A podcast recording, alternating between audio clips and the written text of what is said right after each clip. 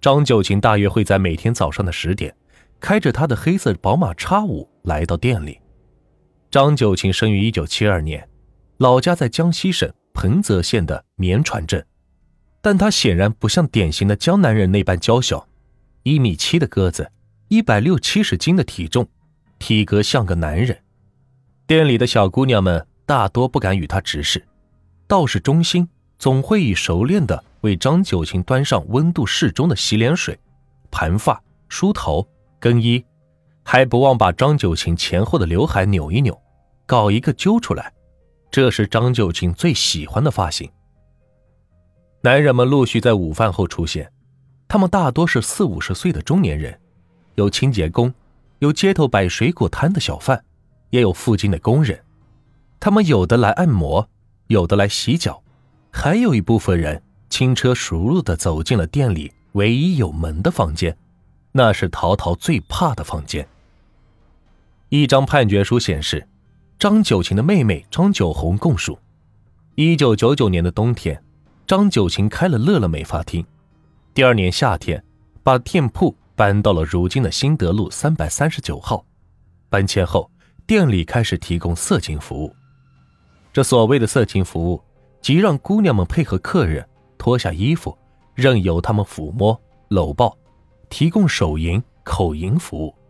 张九琴称呼后者为“压水”。在他看来，这是姑娘们最后的心理防线。一般来说，新员工到店半个月左右，张九琴就会指使老员工带着他们去压水。这一关过了，他便认为姑娘是心定了。张九琴的养女小世今天时只有十四岁。像个小学生，没多久便被要求突破了下限。性器官接触的性行为在这里是明令禁止的，也因此，张九琴常邀功似的对姑娘们说：“看大姐把你们保护的多好。”而在陶陶等人的代理律师李明来看，这正是张九琴的精明之处。刑法上没有统一的标准，但是大多数刑法专家认可的说法是。性器官有接触才叫做强奸。张九琴在庭审中也为自己辩解称，强迫劳动的事儿有，但强迫卖淫的事儿绝对是没有干过。张九琴给每个姑娘规定的日营业额从四百到九百元不等，洗一次脚是五十块。你要是一天下来都洗脚，得洗十几个，而且累得要死。涛涛说。而如果同意让客人动手动脚，则可以拿到一两百元，甚至两三百元，一天的任务便可轻松完成。张九琴会把营业额中的十分之一作为提成，分给姑娘们。晚上九点多，张九琴开着车离开了美发厅，姑娘们则要接客接到凌晨一两点钟，方能爬上阁楼，缓缓入睡。凌晨三四点。张九琴从梦中惊醒，她梦到了店里一个姑娘，她觉得这不是好兆头，立马打电话到店里，要求他的店员这几天把谁谁谁给我盯好了。被他梦到的姑娘叫做周密，是为数不多上过高中的店员，被诓进店后，趁机是跑了出去，到川沙派出所报警，不巧碰到张九琴，愣是被逮了回来。张九琴信佛，常到寺庙里烧香，时常买来小鱼小虾放生，还在老家拜过一个师傅。孤儿小世十三岁那年就被他收养，寄养在寺庙里。若干年后，周密提起张九琴，总会带着些许讽刺。他觉得自己是个神吧，做了梦，眼皮跳了，自己把手镯打碎了，都会觉得有不好的事情要发生。他们通常会因为这些原因而被打一顿。自周密之后，张九琴总是担心有姑娘再次跑掉。上午收完账，他索性坐到对面的迪欧咖啡厅二楼，这也是他的产业，警惕着俯瞰着下面。一旦发现有人逃跑，他便可以叫上身强力壮的咖啡店男员工冲出去逮人。在外人眼中，张九琴无疑是个成功的企业家。旗下有两家咖啡店，几家连锁加盟的餐厅。二零一零年，张九琴以汤豪氏连锁机构董事长的身份，出现在上海中华职业教育社的官网新闻上。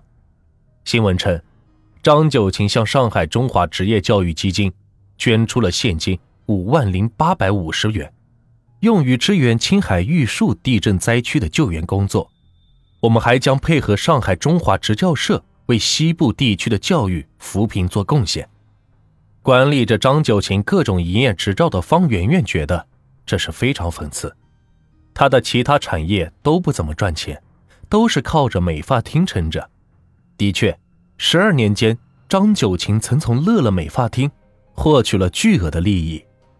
一位在店里担任收银员的店员此前向记者透露道：“店里有十六七名服务员的情况下，每天的营业额保持在一万元左右，过年期间能达到一万五千到一万六千元。偶尔。”张九琴也会带着他的生意伙伴到店里，但不会让姑娘们提供特殊的服务。毕竟对外，他还是那个光鲜的企业家、慈善家。在附近居民眼里，张九琴蛮横霸道，警察都管不了他。二零零二年，张九琴违规给美发厅后窗焊上了铁栅栏，被住在附近的居民举报。张九琴叫人在小区门口把举报人是打了一顿。警察来了也是没拦住。自那以后，再也没人敢插手管张九琴的事。周密从派出所被逮回来后，姑娘们更加惧怕张九琴，并对他的权力深信不疑。张九琴也不忘在姑娘们面前树立自己无比强大的形象，黑白通吃，读过大学，当过兵，当过护士，是外国富商遗落在外的女儿。父母在国外开着大超市，等着他出国继承。但一审判决书上显示，他只是小学文凭，出生于江西省彭泽县，父母都是普通的农民。另据店员描述，张九琴平时是极其的抠门，与其富商女儿的形象并不相符。他在街头买一件几十块钱的衣服都会赊账，买菜会偷个土豆，逛超市还会顺瓶酱油。